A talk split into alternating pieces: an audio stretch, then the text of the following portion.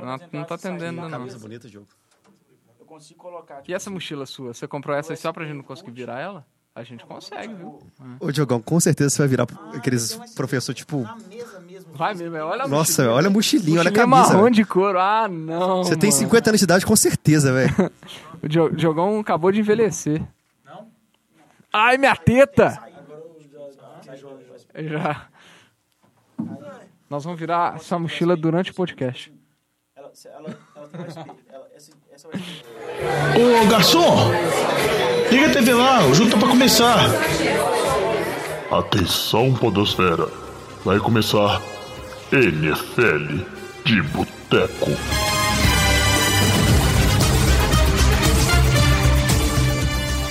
Bem-vindos a mais um NFL de Boteco, seu podcast preferido sobre futebol americano. Eu sou o Thiago de Melo e hoje eu tenho aqui comigo Luiz Borges, Fala comigo. Alex Reis, E aí? Diogão Coelhão, Qual é?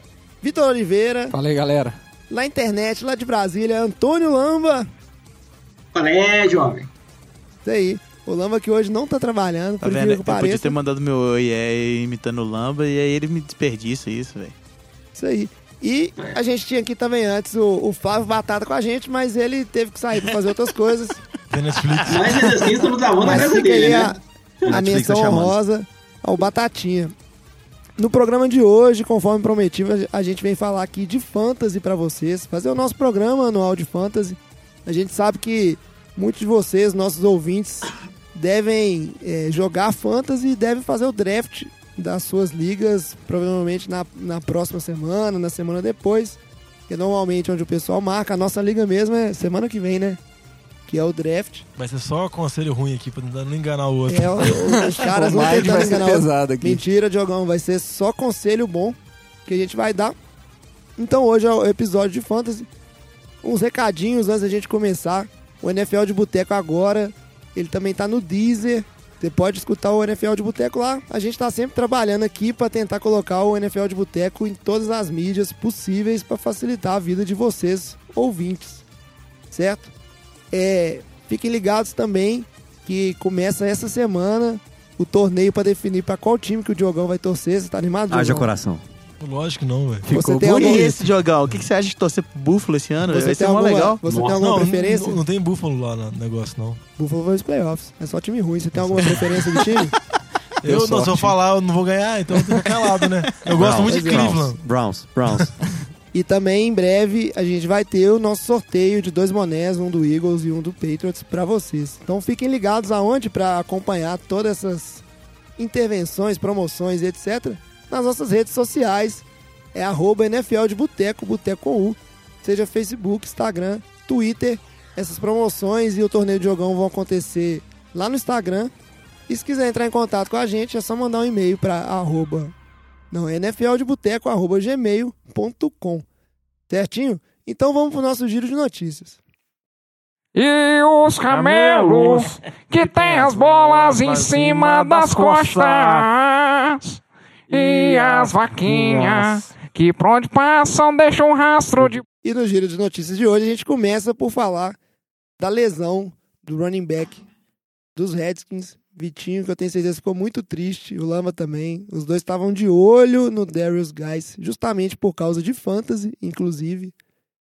Mas o Darius Guys que a primeira notícia é que ele tinha tido um rompimento de ligamentos laterais e depois evoluiu para saber que era um rompimento de ligamentos é, do ligamento anterior e tá fora da temporada o running back promissorzíssimo do time dos Redskins. Ó, eu acho que agora, mais croácia do que aquele time lá que igual o Lamba falou que era, acho. Eu duvido, viu, Lamba? Acho Não, isso daí é gorada do Vitinho, velho. Só porque eu fiquei defendendo o time de Washington.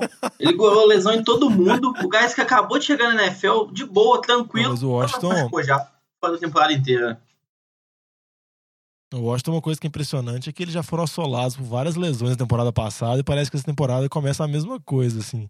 Eles já, tiveram, eles já perderam na temporada passada o Rob Kelly, perderam o Chris Thompson, perderam o Jordan Reed. Todo que, mundo que eu tinha. que Todo sempre- mundo que eu tinha, eu perdi. É, galera, galera, galera hoje vai aproveitar o episódio de Fantasy e chorar todas as pitangas do Fantasy de todos os anos. Assim, Tá aí meu vai choro. vai- não vai peguem os jogadores do mano. Washington. Tá aí meu E choro. essa temporada parece. E o Darius Guy era um jogador que, no draft pa- ele já era bem cotado nesse draft. Ele acabou caindo por questões extra-campo, nem problemas de lesão, problemas extra-campo mesmo. Muita gente acreditava que ele podia até sair mais cedo. O Washington draftou, tinha boas re- reportes dele no training camp e acabou sofrendo essa lesão no primeiro jogo de pré-temporada. Pois é, o azar de Washington aí não para. Time que, se continuar nesse ritmo, vai ter uma temporada tão pífia quanto a passada e a justificativa vai ser lesão novamente.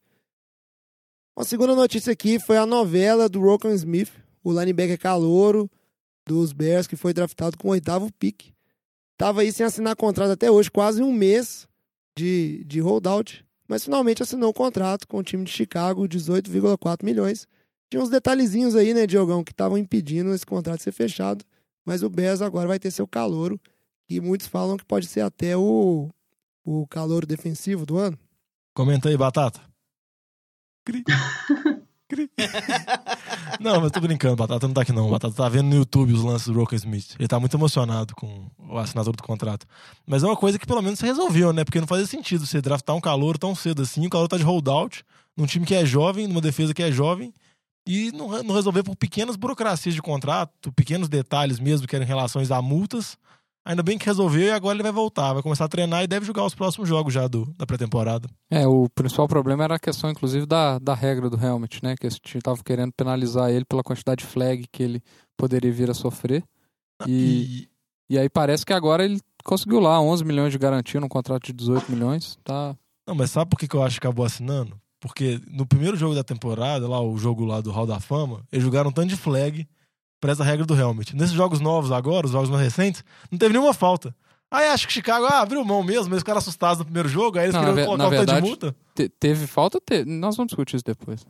Mas te- teve. Teve Não, jogador não, até teve jogador ejetado. sendo ejetado, mas por causa da falta do lance do helmet, igual teve no jogo de pré-temporada, diminuiu Ah, muito mais, sim. que assustou muito. Pois é. A verdade é que agora os torcedores dos Bears vão poder matar a ansiedade de ver o Rokan Smith em campo. Batata provavelmente falaria que é o tubarão branco 2.0. É, quem sabe, né? E vamos ver se ele vai entregar isso tudo. Então isso fecha o nosso giro de notícias. Pô, jovem, hoje bem. não vai falar do seu time, não? Não, só depois. Alfredão, jovem. Não, eu já cortei da pauta, Diogão. Tô brincando. Meu Deus do céu. O Diogão não respeita uma pauta. Só lá no Takeaway que a gente vai falar disso. E falaram que o programa era eu. Não, o problema nunca é o Luiz. A gente fecha aqui as notícias porque hoje a gente quer falar de fantasy, então a gente vai falar só das notícias mais importantes que a gente teve aí na semana. E vamos direto então pro nosso programa o Fantasia no Ar. E os camelos que tem as bolas em cima das costas. E as vaquinhas que por onde passam deixam um rastro de. E esse ano a gente vai fazer um pouco diferente. Ano passado, pra quem já acompanha o NFL de Boteco desde o início aí, foi no episódio 7, 40 episódios atrás, que a gente fez um episódio de fantasy, que eu nem recomendo que vocês escutem tanto. A gente fala muito dos beabás, mas na época o áudio era muito pior e o programa é meia horinha de fantasy ali, tem muita notícia defasada, mas quem tiver interesse pode ir lá ouvir, saber como é que Se o NFL de notícia Boteco... atual, a gente era impressionante, né? É, Porque o programa tem um ano, verdade. jovem. Aí, mãe, mãe de Ná total, velho. Mas tem o programa Mãe de Ná também, que é bom escutar. Vai ter. E para fazer um programa um pouquinho diferente, a gente recebeu algumas perguntas de ouvintes. É, O NFL de Boteco finalmente recebendo alguns e-mails aí. Que não é de Então, esse primeiro bloco a gente vai pegar algumas dessas perguntas, mais outras que a gente pensou que seriam interessantes também, só para compor o tempo. E quero ver como é que a mesa vai responder essas perguntas. O Edgar, que é o nosso ouvinte aqui de Belo Horizonte, ele mandou uma pergunta, falou que está organizando uma liga. E aí ele quer saber qual que é a quantidade ideal de times para você ter numa liga de fantasy. E o que, que vocês acham aí? Co- Como é que vocês fariam? Ó, eu acho que o mais importante, a quantidade de pessoas tem que ser a quantidade de pessoas que você conhece e que vai levar a parada a sério. Para começo de conversa. Se você tem. Se você quer fazer uma liga de 12 pessoas, se você tem 10 caras que vão fazer a jogada a sério, dois caras que vão ficar lá, que não vão fazer waiver, que não vão fazer draft, vai fazer draft no auto-pick, cara, faz a liga de 10, tira esses dois caras, porque isso aí depois pesa, a liga fica chata, fica dois caras que não, não participam, vai ser duas vitórias garantidas para todo mundo e às vezes o cara atrapalha lá ou ganha um jogo cagado. Mas, assim, e eu acho que o legal é jogar com quem acompanha a parada de perto. Então, eu dou esse meu palpite. Agora, se, se você tem a quantidade ali, 14 caras querendo jogar e joga sério a parada, eu acho que 12 é uma quantidade mais, mais fácil de você, trabalhar ali, mais fácil de analisar. É a, é a mais frequente de se ter. Então vai ter mais reporte, vai ter mais coisa pra você ler, as coisas vão ficar mais embasadas. Opinião minha. Eu acho que essa questão da quantidade de times também é sempre possível você equilibrar se você tem assim, menos que 12 ou mais que 12, muito poucos times ou, ou vários, mexendo um pouco no line-up ali. Você pode ter mais jogadores, né? Costuma ser o padrão, ah, um QB, uma certa quantidade de três receivers, dois running backs, um tarend, tem um kicker, uma defesa. Mas aí quando você tem muitos times, 14, você pode optar por ter algumas posições que são flex, então você pode ser um receiver, um tarend ou um running back ou menos slots, isso facilita um pouco os times não ficarem desequilibrados ou adequar a liga ao ao nível de conhecimento de quem está jogando. Fantasy sempre tem várias opções, mas o número ideal ali, é igual o Vitinho falou, concordo muito com ele, é a quantidade de gente que você tem interessado ali. Se tiver 12, fica ótimo. Partindo para a segunda pergunta aqui, quem mandou para a gente foi o Paulo Seixas, o nosso ouvinte lá de Fortaleza, no Ceará. Cara pergunta assim para a gente no top 5, todo mundo sabe quem são o- os Bamamãs aí. São os quatro running backs principais, que é o Todd Gurley, o David Johnson, o Ezekiel Elliott e o Levan Bell. E o Antônio Brown, que disparado é extremamente produtivo nos últimos anos, em termos de fantasy. E aí o Paulo quer saber o seguinte, quem deve ser o sexto pick? Qual que é o, o sexto jogador mais valioso se você tá na sexta posição do draft da sua liga de fantasy? quem que é o cara a se pegar.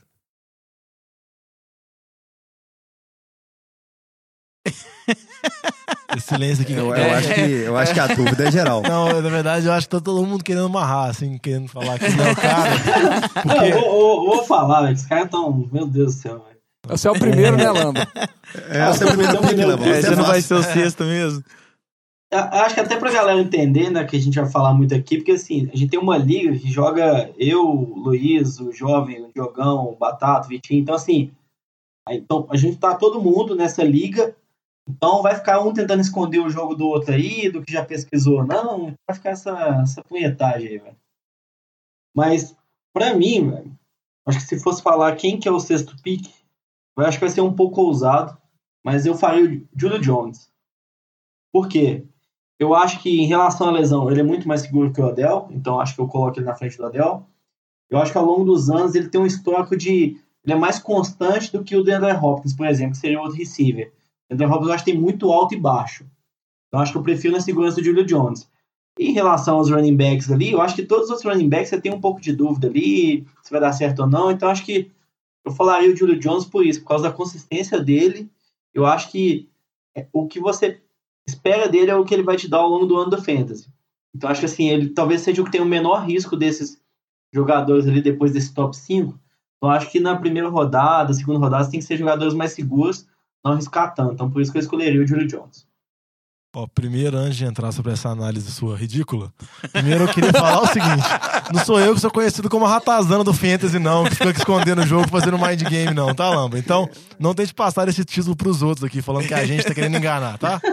Primeira coisa é essa. Agora, tratando sua análise ridícula. Pelo amor de Deus, Lamba, Julio Jones, velho. Ô, eu Sério, peguei velho? ele, Não, velho. Não, Não, Lamba. recomendo. Não, Aí, não. Só isso. Chorando Cê- pitanga. Não, Eu sério tive mesmo, ele e ele só me deu tristeza. Tamo junto, Luiz. Eu... Você fala, você fala que o DeAndre Hopkins não é constante, velho.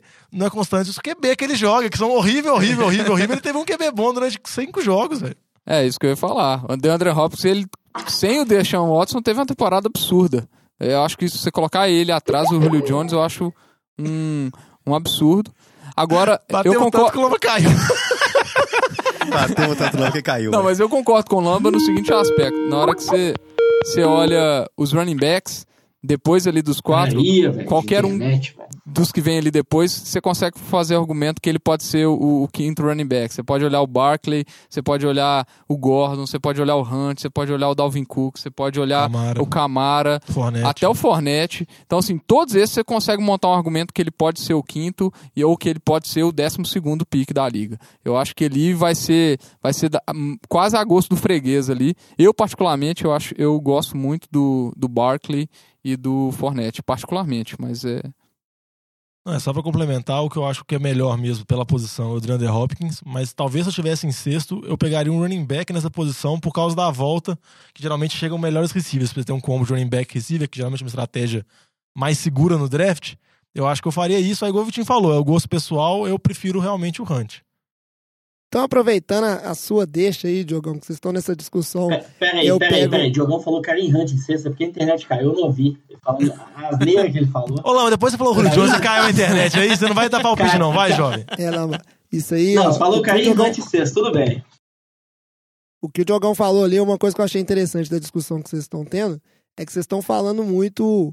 É, um falou assim: ah, receiver pode ser tal coisa, mas eu acho que eu pegaria um running back. E uma coisa aí é uma dúvida minha, que é bom que vocês me ensinam, porque aí eu vou aplicar ela no draft desse ano.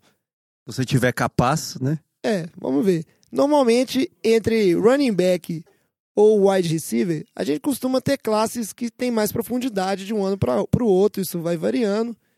E sempre tem aquela estratégia. Ah, é melhor pegar mais running back no início, ou então eu vou pegar o wide receiver e aí eu posso deixar para pegar running back depois, porque tem muitos bons running backs.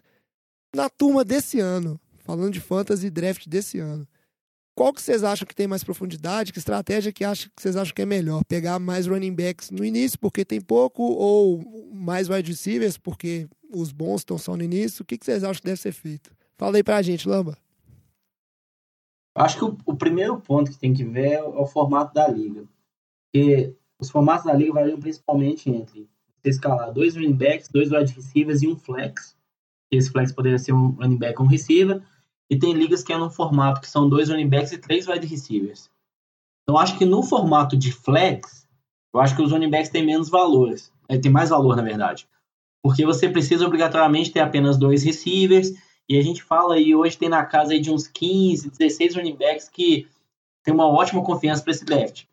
Eu acho que numa liga que você obrigatoriamente escala três receivers, eu acho que está bem dividido isso. A gente tem esse grupo de running backs top ali das duas primeiras rodadas, a gente tem também um grupo ali que a gente vai falar de oito, oito receivers ali que são os principais. Eu acho que seria mais importante você garantir um desses 15 running backs do que garantir um receiver, porque eu acho que é mais fácil aparecer um receiver depois, por conta dele começar a jogar bem ou não, enquanto que o running back eu vejo mais aparecendo mais no caso de uma lesão do que o jogador começar a ter um desempenho muito absurdo assim do nada. É, eu acho que além disso também, além da, do formato da liga, você tem que levar em conta a pontuação da liga, que é uma coisa que varia muito, né? Então você tá jogando uma liga que é que é PPR, né, que é o points per reception, que é uma recepção conta um ponto, ou half PPR, que vale meio ponto, e uma que não, que é standard, que recepção não vale ponto, o que vale ponto são as jardas. Eu acho que isso aí também acaba impactando, porque é, a sua, o seu flex ali de, de running.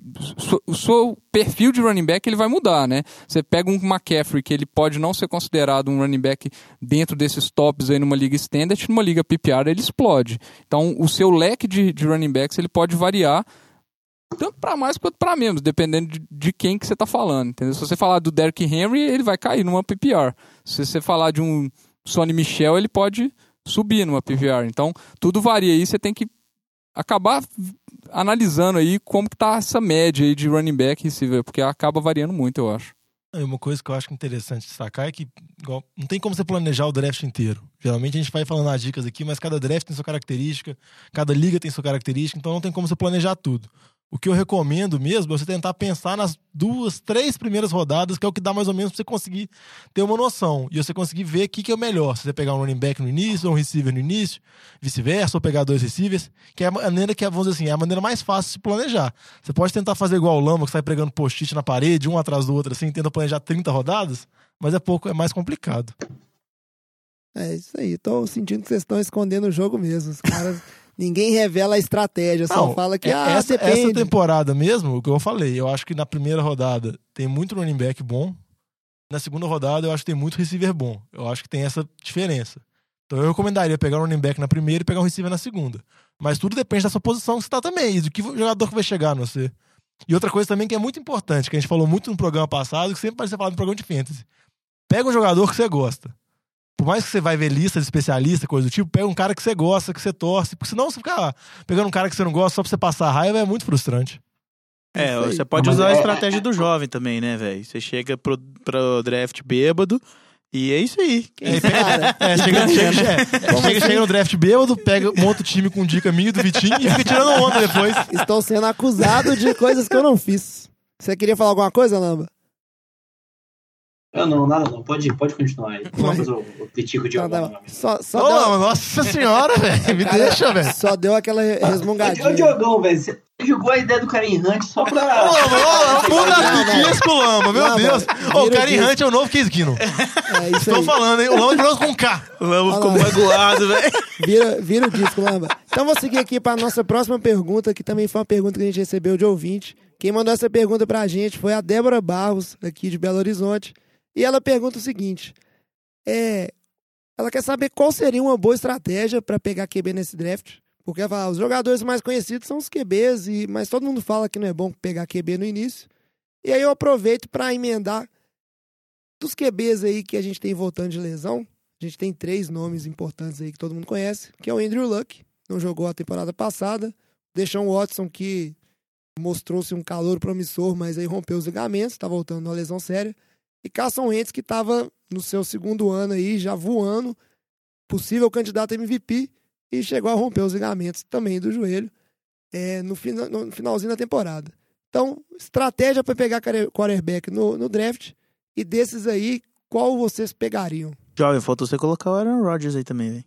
Não, É, mas o- ele tá querendo o Aaron falar de- Rodgers é, é. tipo. Ele é semideus, unânime, né? né? Ele é, ele é sempre o melhor QB, assim. Você pode virar assim, ah, o Aaron Rodgers perdeu um braço temporada passada. Eu pego ele.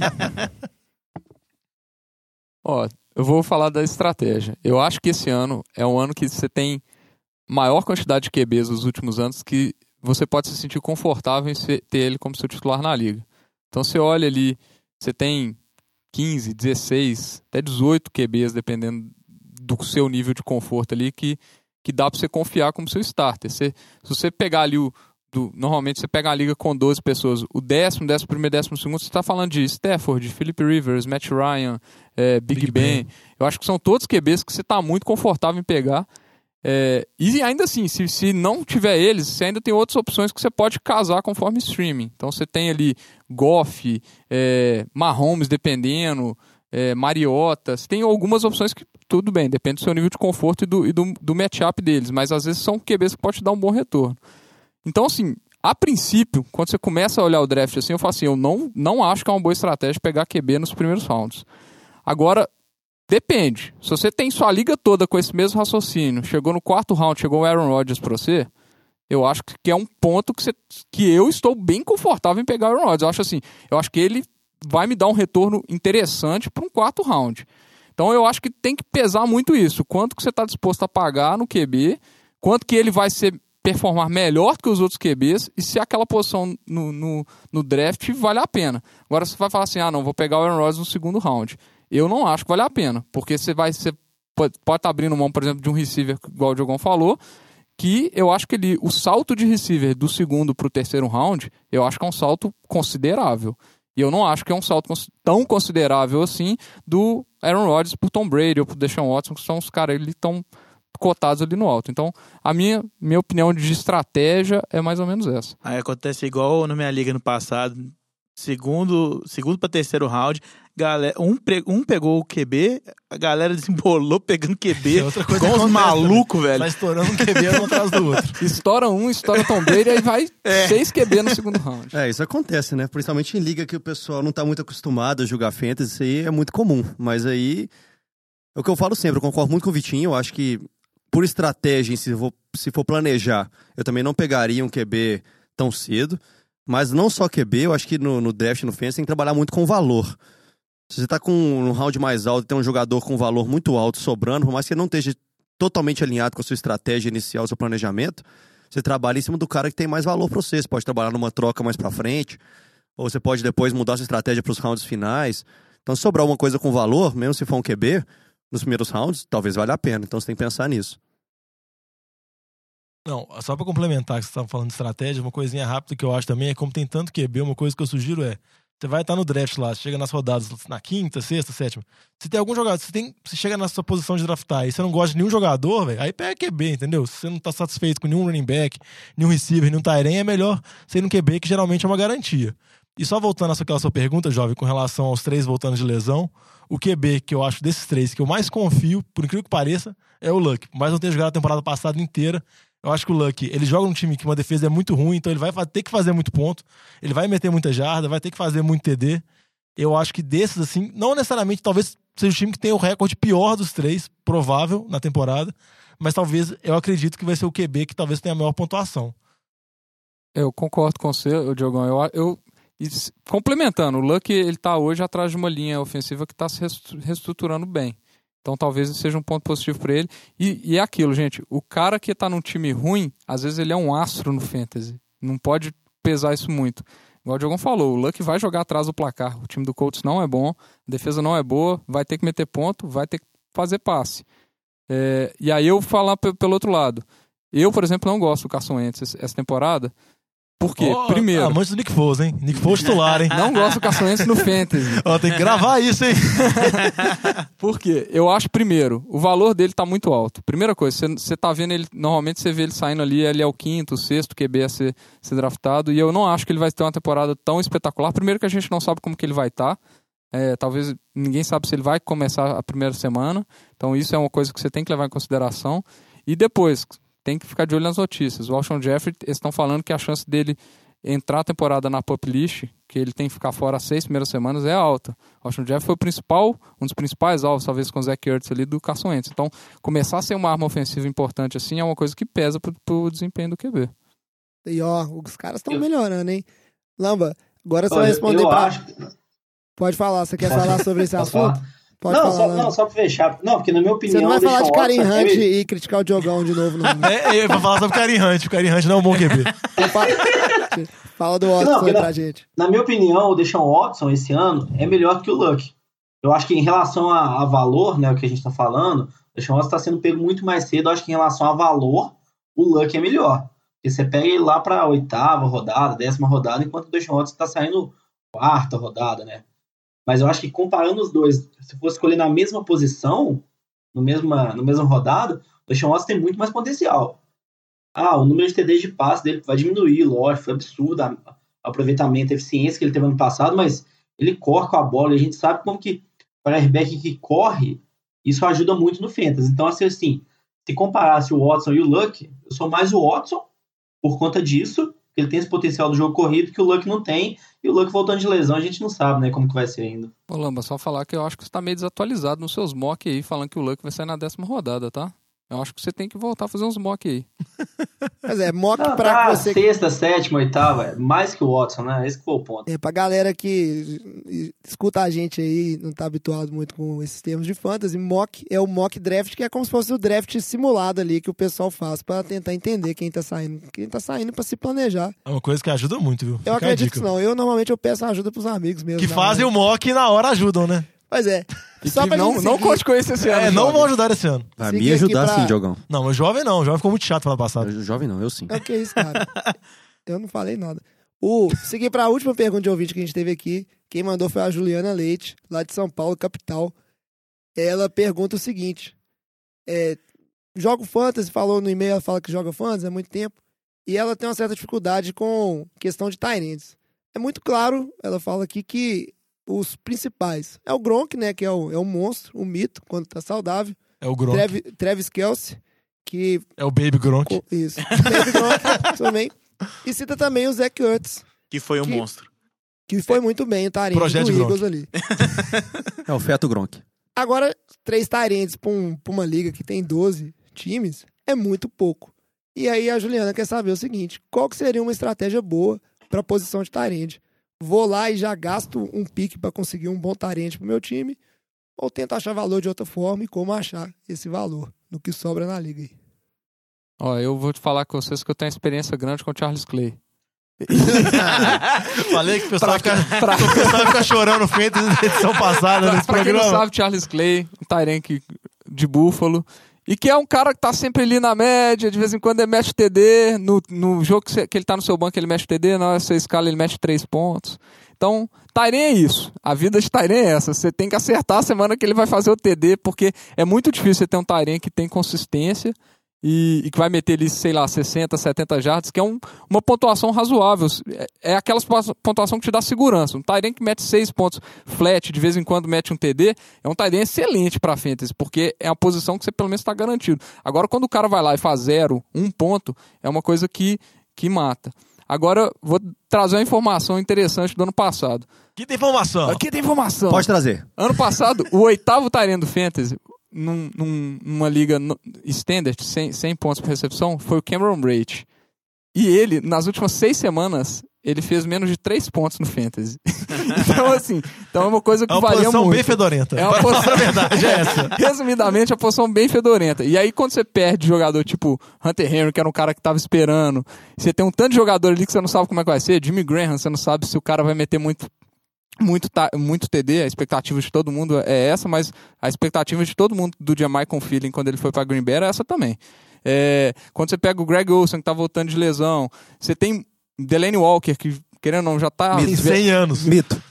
100 Ele anos. tem 100 anos, tá jogando num, num time que o jogo aéreo não existe, basicamente. Então, assim, é uma posição de muita irregularidade, muito difícil você prever, você acaba tendo que jogar no matchup. Esse ano, eu tô mais confortável pegando um dos três. Gasta ali um pique alto ali, pega um dos três e seja feliz. Ô, Vitinho, você quer uma dica? Ivan Ingram. Com a volta do Beckham, você tem certeza que ele vai ter a quantidade de target que ele teve ano passado? É, Os 100 e Não, tantos o target targets? vai cair, mas ele é um, um Taren calor ano passado. É, né? o calor, a gente aproveitamento que dele de demora pra 50%. adaptar, Então, dos 100 e tantos targets, ele vai receber 60, Isso aí. 50 em recepção. É bom. Exatamente, o aproveitamento vai melhorar, gente. Eu Será gosto que o aproveitamento dele vai ser igual foi? Pois é, mas- calor em dois, ano passado? Oh. Você acha que vai, não vai melhorar?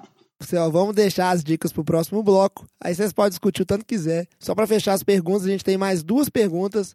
Aí, perguntas que nós mesmos pensamos. Essa, inclusive, é para você, Lamba, que o time do Saints, na temporada passada, foi um time com um backfield é, de comitê, né? Dois running backs muito participativos, mas que deu certo. Agora a gente sabe que é uma tendência na liga. A maior parte dos times que não tem grandes estrelas, não existe mais tanto aquele é raro ter aquele running back que é para todas as descidas, então a gente tem cada, cada vez mais é, backfields que são compostos por comitês de running backs. E aí a pergunta é o seguinte, Lamba. Qual backfield que você não apostaria de jeito nenhum nessa temporada de 2018? Que você acha que vai ter muita divisão e ninguém vai render bem? Em termos de fantasy ali, qual backfield que é uma cilada? Nossa, pode escolher só um, né? Pode ser um cinco, não? Não, só um. Porra, Pode, pode ficar à vontade. tá. Não, porque eu acho que assim, tem, tem muitos backfields que a gente fala que tem muitas dúvidas sobre quem vai ser titular ou não. Alguns tem é, running backs calouros entrando aí no meio. Eu acho que assim, eu acho que não é o pior. Acho que um, um, um backfield dá muito dor de cabeça, que a gente sempre sabe é do, do Patriots, né? O Bill Belichick, o jogador sofre um fumble, ele não joga mais o resto do jogo, na semana seguinte ele não joga. Aí, aí depois, na terceira semana que ele vai jogar, ele mete quatro TDs no jogo. Aí depois, na outra semana, ele é reserva. Então, assim, eu acho que é um running back, um backfield tem risco. Mas acho que se for falar o pior, acho que eu falaria o de Cleveland, velho. Porque. O pior backfield ou o pior time? não, aí não vale, é o- né? é o pior não vale, time. não. Não fala mal do Um time de ataque- jogão, não. um dos possíveis times meus. Respeita meus. Um 16 avos de chance. Só com um 16 avos, um 16 avos bem grande. Acho que é um ataque, um ataque ruim ainda, time em reconstrução, tem essa discussão para ter titular, mas já estão falando do meio de ser titular também. A defesa ainda está se ajustando, é um time que tende a ficar atrás do placar, aí com isso corre menos com a bola, né? Se a gente pega o backfield, tem o Duke Johnson, que é mais unidade de terceira descida, contrataram o Carlos Hyde, pegaram o Nick Chubb no draft, né? Então acho que tem três running ali que vão dividir, acho que quase igualmente e vão acabar se matando. Então acho que o pior backfield para apostar esse ano eu falei que é o de Cleveland. Eu vou discordar do você, Lamba. Eu acho que pra mim o pior é o do Redskins. Depois da lesão do Geist, você vai apostar em um backfield que tem dois caras que estão voltando de lesão no Samad Pirine, velho. Esquece, tira isso aí de sua cabeça, não pega ninguém do Redskins. Não, mas agora tem um negócio, velho. O Rob Kelly, que era chamado de Fat Rob, emagreceu. Ele tá agora. Isso é verdade. Então, pode ser um Lean potencial. Rob. tá? Agora tem o Limrod. Mas, mas, assim, de forma geral, a gente consegue citar alguns. Seahawks é um, é um, running, é um backfield difícil. 49ers. 49ers tá, começou a, a se mostrar que pode ser um problema, porque o McKinnon falaram que, que ele lesionou um pouquinho e já contrataram Alfred Morris agora, então já não sabe qual é o nível da lesão do McKinnon. Eu acho que não é tão problemático igual os outros, não. Eu acho que esses três que a gente citou anteriormente são mais críticos do que do que o do 49ers. Um também que eu acho que ele, vamos dizer assim, a gíria é meio sujeira, assim, porque às vezes divide muito, é o do, do time campeão de Filadélfia. Não que tenha um jogo terrestre ruim, ele tem um jogo terrestre até muito bom, mas são muitos jogadores e você não tem uma constância muito grande para poder apostar que o J.I.J. vai ter 15 carregadas, 10 carregadas no jogo, ou vai ser o Corey Clemente, tem a volta dos pros, entendeu? Esse, nessas situações são muitos corredores, assim, eu acho meio complicado apostar. Pois é.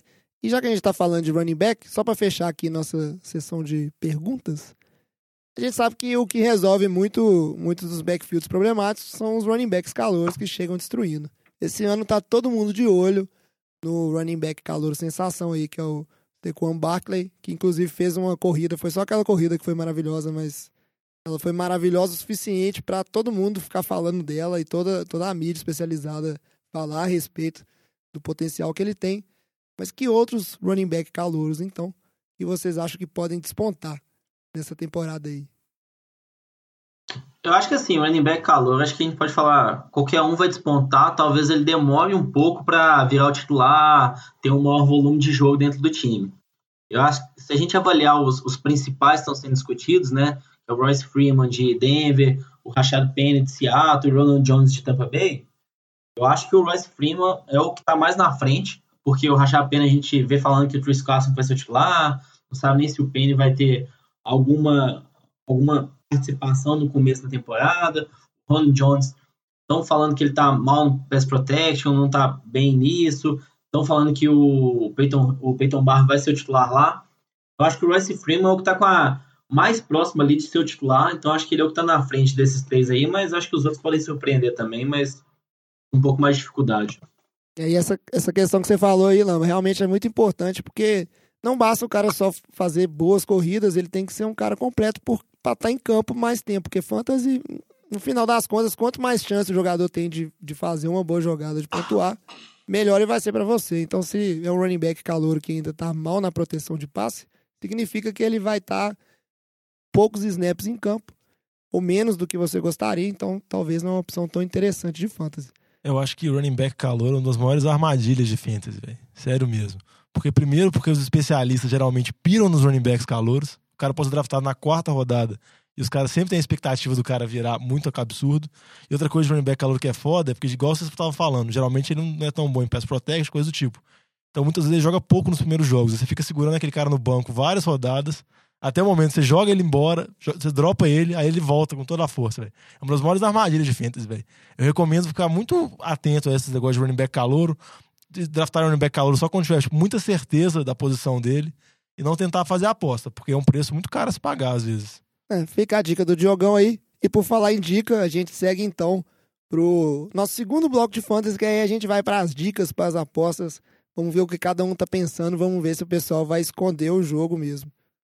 E os camelos que tem as bolas em cima das costas. E as vaquinhas que por onde passam deixam um rastro de. E agora é a hora da verdade, hein? Eu, eu sei muito bem quais são suas apostas, apesar que você não quis escrever na pauta aqui, igual o Vitinho, que tá jogando aberto.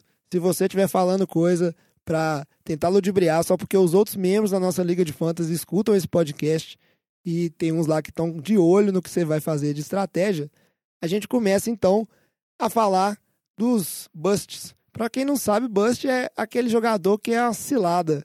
O cara que ele tá muito valorizado, mas ele provavelmente não vai bem nesse ano. Então vamos fazer uma rodada rapidinha aí. Quais jogadores que vocês acham que é uma cilada para essa temporada de fantasy?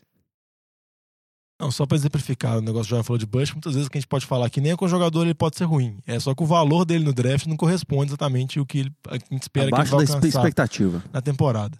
Só pra falar um bust que até ele tá caindo tanto no draft que o BL nem vai se tornar um bust, é o Lishan McCoy, running back de Buffalo, que ele tá na combinação trágica. Linha ofensiva ruim, ataque fedorento, QB indeciso, Notícias de que ele tá assassinando pessoas. batendo pessoas. E, além Risco de disso, lesão. é um running back velho, com muitas carregadas. Então, tipo assim, ele é o pacote completo que pode te dar bastante dor de cabeça.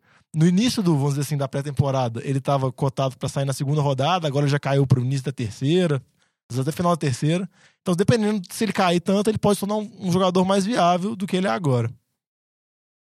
Bom, o meu, meu palpite de jogador que você não tem, tem que ficar longe no draft, cara. Não faz, não faz essa besteira, não. É o Mark Ingram, running back do Saints. É, eu acho que uma coisa no Fantasy tem que ficar atento é a questão da bye week. Que é a jogada, é a semana que aquele time não, não joga. É, e aí, obviamente, aquele jogador vai estar no seu banco, né? Se você está atento lá no seu Fantasy. E o Mark Ingram é um cara que ele tá saindo normalmente na quinta, sexta rodada no- no- nos, nos drafts. E é um cara que ele tá suspenso quatro jogos. Então, se, se você quiser colocar ele para jogar, você vai ter que colocar ele na, na quinta semana. Só que é aquela coisa, né? Você vai ter confiança de colocar o cara na quinta semana para jogar, você não sabe como é que vai ser a divisão com o Camara. E aí na sexta semana ele tá de bye. Ou seja, você vai querer usar ele basicamente só na sétima semana para frente. E eu não quero pagar um pique de quinta rodada num jogador que vai ficar metade da minha temporada regular do Fantasy, né? Normalmente o Fantasy tem ali 14, 13 semanas de temporada regular. Metade desse tempo aí sem usar o jogador de quinta rodada. Então, Mark Ingram pra mim é o bust de- de- desse draft aí.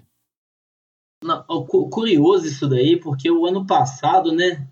Essa, alguém que falou e agora pegou um jogador que tava para ser suspenso ano passado, né? Um tal de Ezequiel Elliott, né, Vitinho? É, mas você quer, Pegou ele quer, logo com- na segunda rodada. você quer comparar os dois?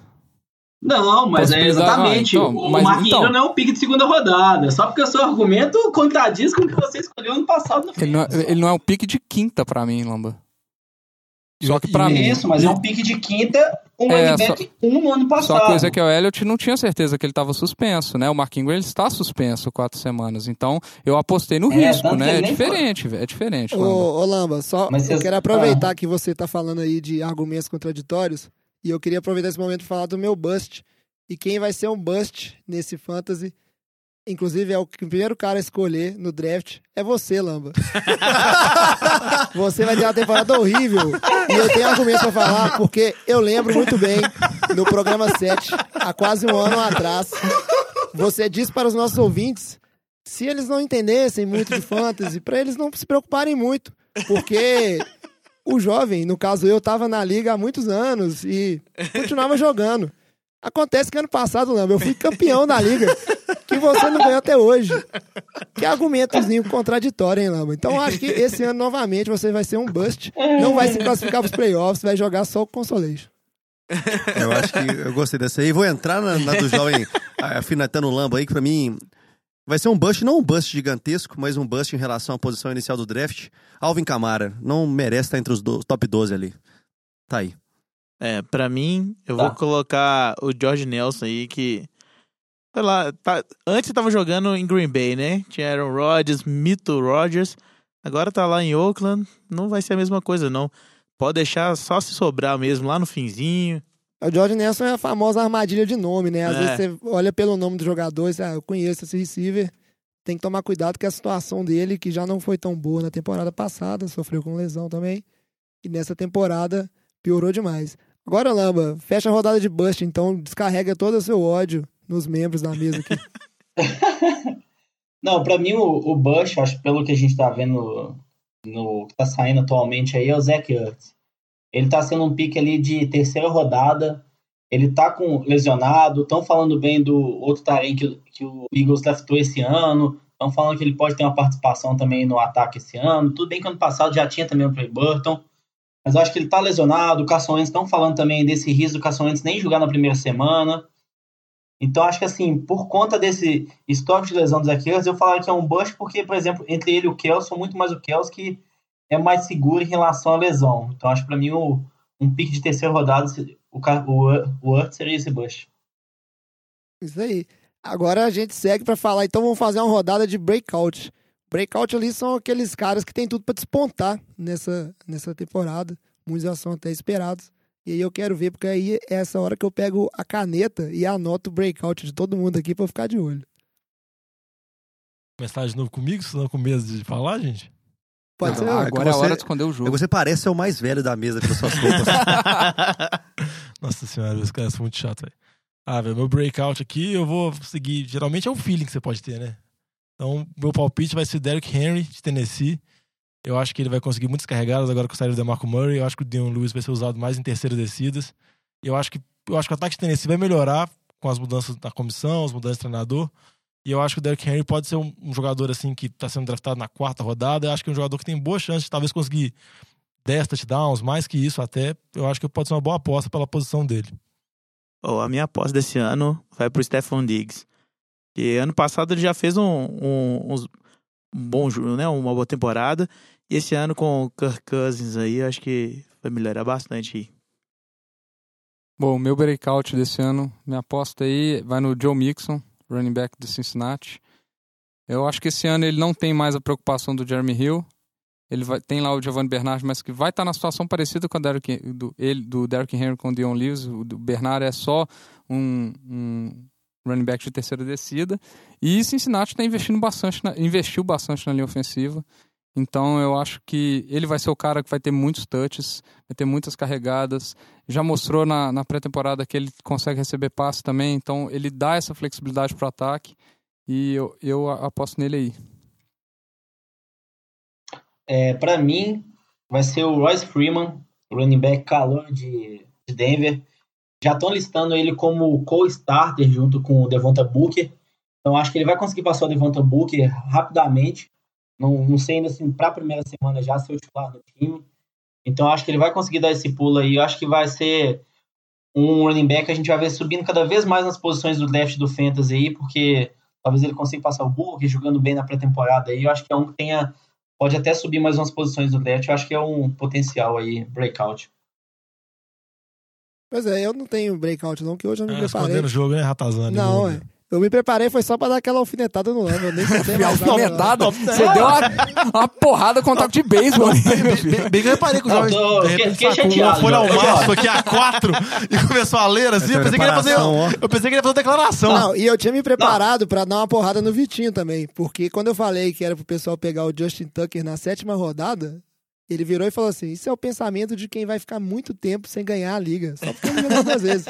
Eu só, eu só não dei essa alfinetada nele Porque porque, você eu não fui pegou pesquisar e eu peguei ele na décima primeira. Ah. Aí eu falei, é, aí eu não vou poder bater no Vitinho, vai ser só no Não. Lamba.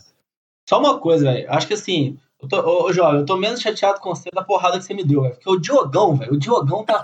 Ele tá sendo malandro, cara. Na boa. Não, velho, sério, Não, velho. eu não vou falar Kevin daquele running back de Kansas City, Não, vou repetir. Agora ele vai e me manda aqui. Ah, não, o breakout vai ser o Dion Lewis.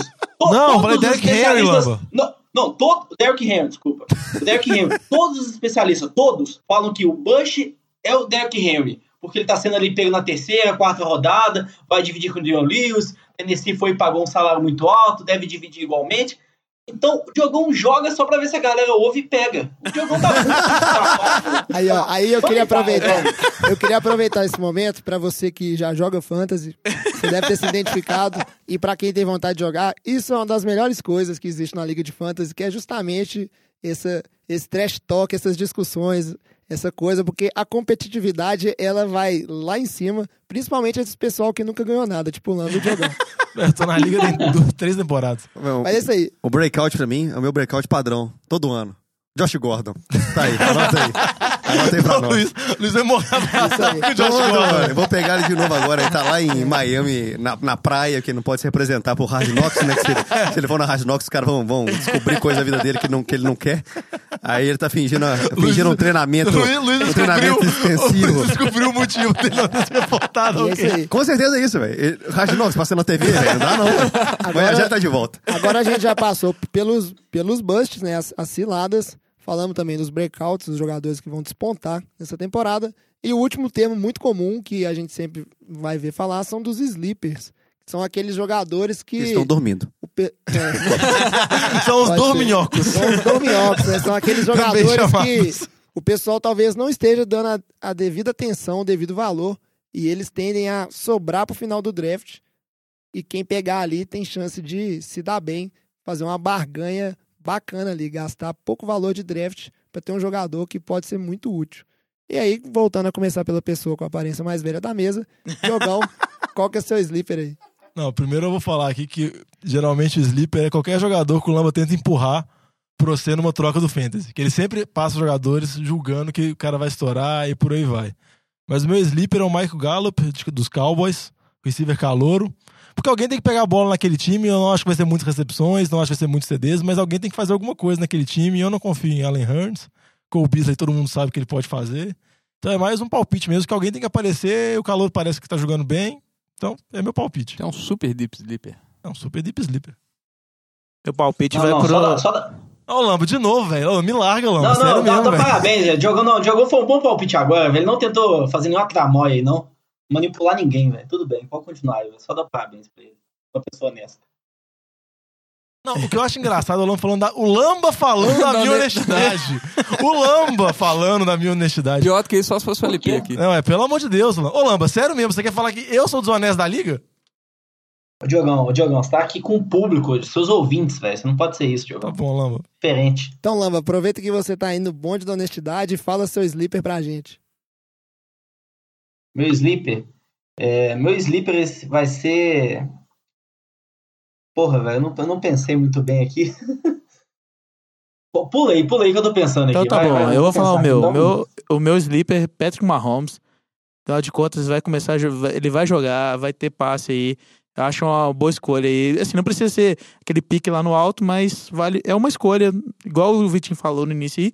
É um QB que pode sobrar ali pra você. Eu acho um, um pique válido. Ó, o meu- sleeper aqui, eu, eu vou dar um par. É, aproveitando aí, é, a justificativa deles é a mesma, basicamente.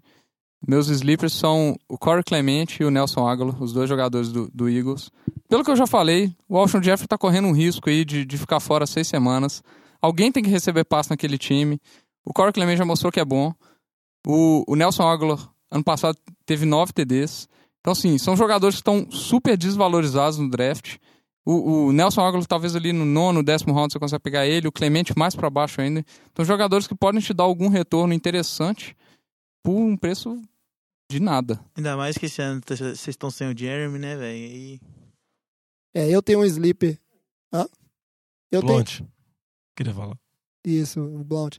O, eu tenho um sleeper aqui que pode ser, depois desse desempenho que ele teve aí na primeira rodada de pré-temporada, o David Njoku, o Tyrande dos Browns, que ele teve duas recepções para touchdown, mostrou uma certa evolução. Pode ser que Olha o ele vá su- na armadilha de Cleveland. Pode ser que ele... Olha a armadilha de Cleveland. Pode ser que ele vá subindo no draft Vai e morrer abraçado com o Josh e deixe, de, de ser um sleeper. Mas a Olha, verdade olha. é que hoje, o, considerando a turma escassa de Tyrants que a gente tem, o, o David Njoku, que é um, tá no seu segundo ano aí, ele pode ser, se ele sobrar para as rodadas é, posteriores, como uma segunda opção de Tyrande, ele pode ser um grande sleeper, pode ser um cara que vire um dos principais alvos de endzone desse time do Browns. Mas vamos ver, né? Porque Fantasy é um pouco de empolgação, pode ser que ele continue jogando bem a pré-temporada e quando se assustar ele vai estar lá cotado para ser É tipo o histórico do Browns, né, velho? É, tipo o time do Browns. É o time do Browns. Ganha quatro jogos na, te- na pré-temporada do ano passado e na Zero, temporada 16. regular, zero. Aí. Eu Lava, queria falar que tá invicto, hein? Cinco Lava, vitórias seguidas, Cinco hein? vitórias seguidas. Cinco vitórias seguidas e contando, hein? lá. Lava, conseguiu pensar no sleeper? Ninguém Fecha fala isso, pra gente. Consegui, então. consegui. É, Kenny Stills, Miami Dolphins. Acho que tem muita boatos, né? Ah, Devanta Park, esse ano, finalmente ele vai ser o receiver número um, porque o Landry saiu. Mas eu acho que tenho dúvidas se o Devanta Park não conseguiu se mostrar até hoje. Não sei se ele vai ser esse ano, né? Eu acho que o Kenny Stills teve uma boa temporada ano passado, no ano retrasado também foi boa. Eu acho que a vinda do Amendola não é o que vai pegar os targets dele, o Amendola vai pegar mais a, a parte do Landry, né? Eu acho que o Kenny Stills é um receiver saindo lá pro final do draft. Eu acho que pode ser um titular aí no seu time ali, terceiro receiver. É, e muito bem. Ficam essas dicas aí. Espero que elas tenham sido proveitosas para vocês ou não. Inclusive, mandem aí pra gente um, umas dicas. Aí eu vou, vou ler o e-mail lá antes de todo E uma mundo. coisa, e, uma- E e a principal apagar. dica que eu posso dar é: existem muitos, mas muitos especialistas americanos que falam sobre fantasy, acompanham, dão estatísticas. Então, se realmente você quiser dar uma estudada para se preparar para o draft, só você pesquisar no Yahoo, CBS, NFL. Os caras têm muito ESPN. material, ESPN. É uma coisa que ajuda muito. Ou você chega embriagado, igual o jovem, e ganha. Ah, mas aí você Eu pede não- ajuda dos amiguinhos. Eu não cheguei embriagado, cara. Que isso? Então, Vocês Não. estão me difamando. Só, só- só um ponto, eu gostei o que o Diogão falou, é, são todos especialistas aí que falam que o Derrick Henry vai ser um bush, não um breakout. Lamba, eu falei feeling, Valeu, Lamba. valeu, Lamba, obrigado, Eu falei valeu, o cara, feeling, o cara não muda o disco. É, velho, meu Deus. Pra- então, pra mudar um pouco o disco, vamos pro nosso papo de boteco. Fantasia. E os camelos que tem as bolas em cima das costas. E as vaquinhas que por onde passam deixam um rastro de. E no papo de boteco de hoje, a gente não pode é, deixar de comentar. A gente teve agora a primeira, tempo, a primeira semana de pré-season com todos os times jogando. E vamos fazer uma rodada aqui rapidinha de takeaways. Qual que seria a palavra ideal em português? Tacadas. Uma- As coisas que Tacadas. vocês Boa. sacaram Gostei. dessa primeira semana de, de pré-temporada. Eu. Primeiro. Não veja pré-temporada. É ruim demais, velho. Minha única Luiz sacada é essa. agregando hoje. A minha única sacada é essa. Não Cara, assistam mano, o isso. Josh Gordon e agora manda nós assistir. Não assistam isso. 6 de setembro tá aí. Daqui a pouco tá ele fala pra não escutar o chegando. podcast. Dia 6 de setembro tá aí, tá chegando. Vão estar tudo felizes com os times jogando com sua força total. Ó, a minha sacada é que a divisão que vai ser mais interessante nessa temporada na NFL vai ser a AFC Norte. Steelers, Bengals, Browns e Ravens. Só falando por um jogo de pré-temporada. Por um jogo de pré-temporada, É, que- Não Tá uma vendo? análise. Entendi, Não, Não, tá superestimando amigo, a análise. isso aqui é sacada, isso aqui não é conclusão com a estatística, não, Não, é mas, oh, sacada. mas, oh, mas esse saque é Jornada das. Estrelas, Ah, na década de é, 90, o cara pegava a exatamente. bola e ficava lá em cima. Ah, velho, tem que apostar fazia coisa isso? Você vê que não dá pra tirar a conclusão direito disso, não. Mas é meu, meu- minha sacada, eu acho que vai ser interessante. Eu acho que o time do Browns não vai ser tão. O ataque do Browns não vai ser tão ruim igual o Lamba tá falando. Eu acho que os dois QBs estão muito confortáveis no, no, no- no time ali. O Tyrod se mostrou bem. O, o Mayfield, se ele entrar, eu acho que ele vai conseguir compor bem ali. Eu acho que vai ser um, um time interessante. Eu acho que o Bengals também está se mostrando que ele vai ter um- uma melhoria em relação ao ano passado. O Browns, eu tenho certeza que vai ter uma melhoria do ano passado. O Bengals, eu acho, o Bengals eu acho que vai ter também. Eu acho que vai ser uma... 016, Diogão como agradece no o melhor? melhor. Exatamente, Lamba. Tiririca explica, velho. E aí, Lamba? É, pra mim, não acho que o ponto aí dessa primeira semana pré-temporada, acho que é a disputa de QBs ali em Buffalo, né? Eles pegaram o Josh Allen no draft esse ano na primeira rodada, logo no começo. Estão falando que ele é o terceiro QB naquele time, atrás do Nate Pittman, atrás do Ed McCarron. Só que assim, todos os três jogaram bem nesse primeiro jogo. Aí já estão querendo dar mais chance pro Josh Allen. Então acho que assim, uma das coisas a gente vê que acontece na pré-temporada é essa briga por posições. E essa posição de quarterback em Buffalo ali, hoje está completamente aberta e todos os três aparentemente estão no mesmo nível. Ou seja, você não tirou sacada nenhuma. Ou ele tirou a minha sacada, que não vale a pena ver, porque Buffalo, os três QBs jogaram bem. Isso só mostra que você não tem que ver. Essa é verdade. Uma, uma das coisas que eu achei interessante dessa, dessa primeira semana de pré-temporada que vale notar é saindo um pouco do é, desse âmbito de, de quarterbacks foi a questão de como a gente os quarterbacks calouros falaram que estão bem, mas como é que os quarterbacks segundanistas não jogaram tipo assim nada ainda. Você vê que não dá pra você ter aquela coisa de ah, Trubisky vai estourar, o Mahomes está pronto para ser alguma coisa. Realmente você vê que tem muita coisa a, a se evoluir aí. Não porque ah, o jogo de pré-temporada, se o cara tá pronto, ele tá pronto. Você vê, deu para ver muita insegurança ainda em relação a esses QBs que estão indo pro seu segundo ano. Então, acho que a temporada vai ser um pouquinho tenebrosa pra galera aí que tá contando com essa galera que é segunda anista de quarterback. Não, acho que aí eu concordo com o Luiz. Realmente é muito ruim. Então só veja a primeira corrida do Barkley mesmo, de 49 jardas, que foi bem legal. Depois você 39. para de ver. 39? Ok. É tão ruim que eu nem peguei a jarda Só certa. pra avisar todo mundo aí que ele machucou já. Só pra, só pra galera ficar atenta aí. Tem as notícias. Ô, o Alex tá chorando aqui, mas é, é triste, mas é verdade. É, isso. Inclusive, te- pré-temporada, o festival de lesão assusta os times. O time do 49ers foi um time que machucou o McKinnon. Aí depois o, o Breida machucou. E, Alfredão! é, trouxe o Alfred Morris por causa da lesão dos dois. O time entrou num modo de, tipo, como se fosse salve quem puder, tirou o time titular de campo inteiro e pôs as reservas, porque aparentemente a bruxa tava solta. Quarentena, chama. Então é isso aí, a gente segue aí vivendo de, de pré-temporada, né? Já que não tem nada, né? enquanto o futebol americano de verdade, vamos dizer assim, não chega. Esse foi o nosso episódio de Fantasy, esperamos que vocês tenham gostado. É, se vocês tiverem outras perguntas, pode mandar pra gente através do nosso e-mail, que é nfldeboteco.gmail.com ou mandando no inbox nas redes sociais, arroba nfldeboteco, que a gente responde pra vocês com o maior prazer. Agradece os ouvintes que mandaram pergunta pra gente. Isso, a gente agradece todos os nossos ouvintes que mandaram pergunta, o Paulo, a Juliana, a Débora, o Edgar, né? A gente esperava fazer um bloco inteiro só de perguntas. A gente teve que compor com outras, mas quem sabe, né? A gente começa a receber cada vez mais e-mails. A gente fica muito feliz de poder é, interagir com vocês. O... No episódio a gente não falou muito a respeito de regras ou onde jogar fantasy. Fica aqui para quem tiver interesse só os três sites principais onde se montam ligas hoje, que é o, o site do Yahoo, o próprio site da NFL e o site da ESPN. Tem o programa antigão, mas é muito fácil achar material na internet sobre fantasy e como montar sua liga. E de novo, se tiver perguntas, só mandar pra gente no nosso e-mail. Só lembrando, estamos no Deezer, galera. É Acessa lá, pode escutar po- pelo Deezer. NFL de Boteco agora no Deezer. E é isso aí. Mais alguma coisa? Podemos encerrar? Não, o Lama quer falar mais sobre o Karen Hunt e o Derrick Henry. É, deixa, quer? deixa ele falar aí. Ô, velho. Eu não, Ô, velho. Di- Dio- Diogão safado, mentindo para os ouvintes, velho. Na cara dura, velho. Fiquei chateado, velho. Achei que era uma pessoa honesta, velho. Não Velho, fala- te- Falava apenas verdades. Tenho certeza que o Lamba vai pegar o Derrick Henry no quarto rodada. Tenho certeza também, velho.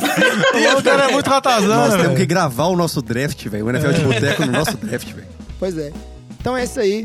Traz a saideira, fecha a conta, passa a régua. E até semana que vem. Valeu! Valeu! Valeu, galera. que da balança. Um chachado, um shot no norte da Rússia. O presente momento é uma tarde.